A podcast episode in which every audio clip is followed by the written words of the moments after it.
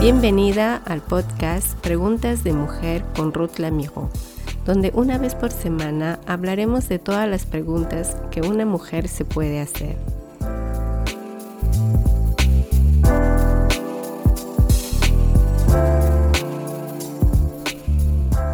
En nuestra sociedad moderna hay esta imagen que los periódicos, la televisión, incluso las redes sociales ahora, nos envían constantemente el modelo de la mujer dominante, que toda mujer tiene que salir del cuadro, es decir, de su zona de tranquilidad y marcar la diferencia entre las demás. Y si tú no eres la que ven, en realidad no eres nadie porque no has logrado imponerte como la mujer fuerte y competidora. ¿Nos consideramos mujeres competidoras? ¿Qué dice la Biblia al respecto? Es lo que veremos hoy en este episodio. En Mateo capítulo 22, versículo 24, vemos que hubo también en medio de los discípulos de Jesús un comportamiento de rivalidad. Dice el versículo, hubo también entre ellos una disputa sobre quién de ellos sería el mayor. Es una realidad, no lo podemos negar que la competición y la rivalidad también existe entre las mujeres. En la Biblia tenemos una historia de dos mujeres que de ser hermanas pasaron a ser rivales. Es la historia de Raquel y Lea, que se encuentra en Génesis capítulo 30. No importa de qué cultura seamos, la condición social en la que vivimos o el país donde hemos nacido, la religión que practicamos, las dificultades relacionales entre personas son las mismas. Las mujeres muchas veces, donde sea que estén, van a querer mostrarse ser más que la otra, estar en competencia permanente para ser la primera y no dejar el espacio a ninguna otra persona. Aquí en Europa, por ejemplo, se ve mucho este comportamiento. La reputación ya no es importante, lo que más importa es ganar, ser mejor que las demás, cueste lo que cueste.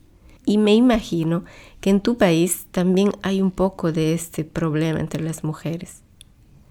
Como yo lo decía al inicio, este comportamiento se ve en todas las culturas, incluso en el entorno familiar entre hermanas, entre cuñadas, entre personas de la propia iglesia de diferentes ministerios femeninos. Lastimosamente, a causa del pecado que hay en el corazón, el ser humano va a seguir practicando una conducta de rivalidad, una conducta dominante. Pero la competitividad provoca dolor muchas veces, provoca tristeza, inseguridad por el simple hecho que la otra persona se muestra superior. Este espíritu competitivo crea relaciones disfuncionales, relaciones insatisfechas, este comportamiento de la mujer incluso inspiró mucho a las películas, que por ejemplo vemos en las películas de Blancanieve, Cenicienta y Enredados. Es obvio que el mundo que nos rodea tiene una influencia mayor sobre nuestra manera de ser o de vivir con los demás. En la sociedad, el espíritu competitivo se considera una virtud, pero el Señor Jesús no lo ve de esa manera. En 1 Corintios capítulo 1 versículo 26 dice, Mirad hermanos vuestra vocación, que no seáis muchos sabios según la carne. Aquí el Señor no se fija en lo que el mundo considera puntos o talentos fuertes. Que nuestra vocación sea de hacer el bien y honrar a Dios más que todo. La competitividad terrenal es exaltación del yo, fruto del orgullo, y el Señor no lo bendice. Mateo capítulo 23, versículo 12 nos dice, El que se enaltece será humillado y el que se humilla será enaltecido. La competitividad causa divisiones y es instrumento del diablo. Santiago capítulo 3, versículo 14 nos dice, si tenéis celos amargos y contiendas en vuestro corazón, no os jactéis, ni mintáis contra la verdad, porque esta sabiduría no es la que desciende de lo alto. Al contrario, el espíritu competitivo glorifica a Dios. El espíritu competitivo es digno de elogio. Lo dice Mateo capítulo 5, versículo 16. Así alumbre vuestra luz delante de los hombres, para que vean vuestras buenas obras.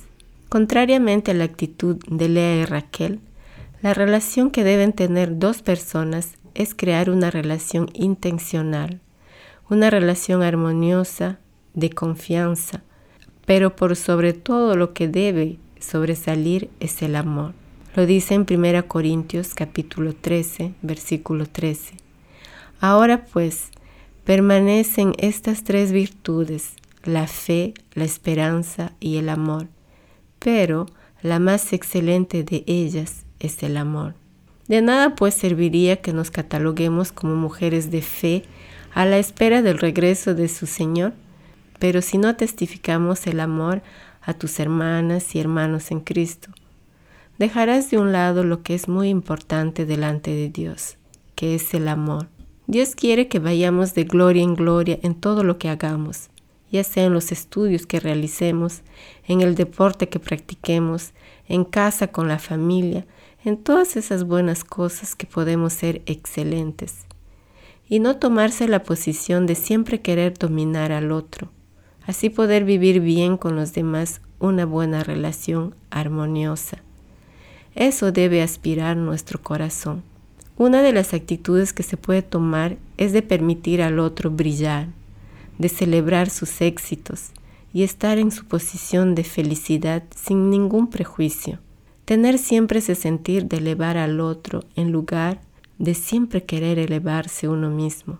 Si en esto te estás reconociendo que algunas veces te has comportado competitiva con los demás, haciendo sentir mal a alguien, te exhorto a que lo dejes a los pies del Señor. No necesitas cargarlo contigo. Aquí te quiero compartir algunas claves para lograr cómo tener una relación saludable. Primeramente, contribuye al éxito del otro. Al hacerlo, estamos contribuyendo a su, a su vida y serás feliz de ser competitivo con ella y estarás construyendo a que ella siga adelante. Segundo, tener una relación orgánica, hacer las cosas intencionalmente. Tanto es así que luego no se tendrá que hacer esfuerzo para avanzar en la relación con la otra persona. No sacrifiques tus valores, ni otra cosa que Dios te dio para compartir, por el simple hecho que te sientes presionado por tu entorno. No hay ningún hombre, ninguna mujer que valen la pena sacrificarse frente al compromiso que se hizo con Dios. Mi oración es que puedas hacer la diferencia en el equipo donde estás. Haz la diferencia en tu trabajo, en tu oficina con tus compañeros de trabajo, en tu familia o en algún ministerio donde estés sirviendo a los demás. Sé la persona que va a permitir al otro brillar. Brilla con esa obra del Santo Espíritu. Y cuando dos personas se llevan bien, se va a sentir como un perfume agradable que serán de inspiración para los demás, como Dios nos llama a ser. Lo dicen en 2 Corintios capítulo 2 versículo 14. Porque para Dios nosotros somos el aroma de Cristo. Mi amiga, deseo de todo corazón que estas palabras te hayan inspirado, te hayan tocado y que puedas decir tú brillar donde tú estés, donde Dios te lleve. Que Dios te bendiga. Gracias por ser parte de esta comunidad. Me encantaría que pudieras compartir este podcast con tus amigas y conocidos. Puedes encontrarme en las plataformas Spotify, Deezer, Apple Podcasts, Google Podcasts. Todos los episodios estarán agrupados en nuestra página web preguntasdemujer.com. También nos puedes encontrar en las redes sociales de Facebook e Instagram con Preguntas de Mujer. Gracias por ser parte de este podcast con Ruth Lamiro.